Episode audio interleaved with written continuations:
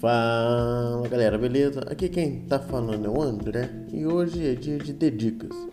Dedicas é essa série que depois das oito, na qual nós, membros da bancada, recomendamos filmes, livros, séries, entre outros produtos de mídia para você ouvinte ter coisas novas para consumir.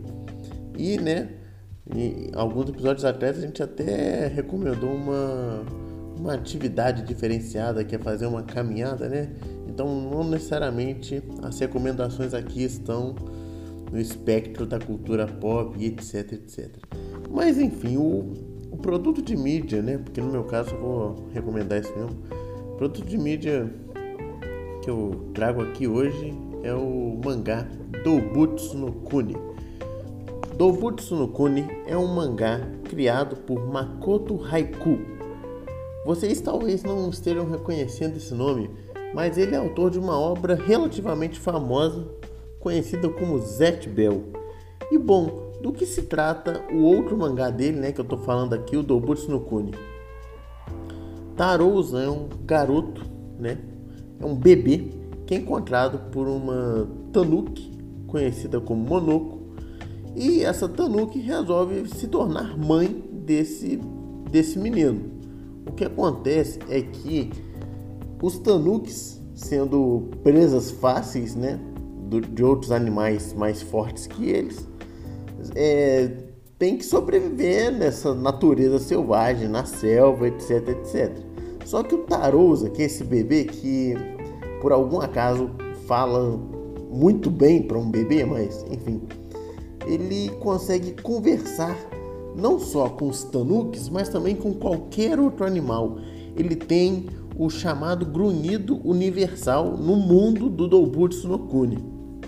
Ou seja, ele consegue conversar com linces, com tanuques, com leões, com zebras, ursos, macacos, rinocerontes e tudo, e tudo quanto é tipo de bicho que você imaginar. E com essa habilidade, o Tarousa consegue fazer amizade com todas as espécies de animais, até chegar no ponto que o maior desejo dele é fazer todos os animais, sobretudo os carnívoros e herbívoros, serem amigos para que não haja mais mortes no mundo animal. E é basicamente essa a história.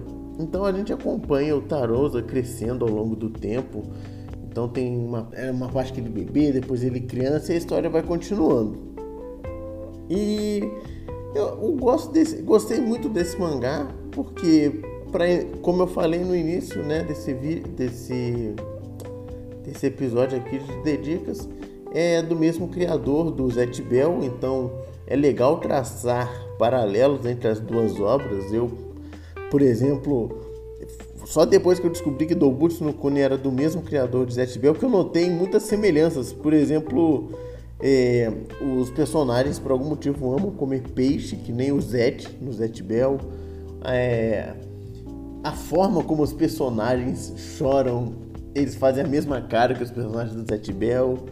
É, alguns personagens eles têm tipo muito tipo que nem o, o, o lobo Jik quando criança ele tem muita cara que um Mamodo teria no Zet, no Zet Bell. Então, tipo, dá pra ver o, bem, muito bem o estilo do autor do Zet Bell nessa, nessa, no Doubutsu no. E não só isso, né? A história ela é interessante porque, claro que tem os personagens humanos, mas a grande maioria dos personagens são animais e é interessante ver o, o, tentando unir os animais e ao longo do tempo ele vai como ele vive no meio da selva, né? Ele meio que vive como um homem da caverna. Então, ao longo do tempo, ele vai criando novas tecnologias primitivas, é, ao maior estilo Dr. Stone.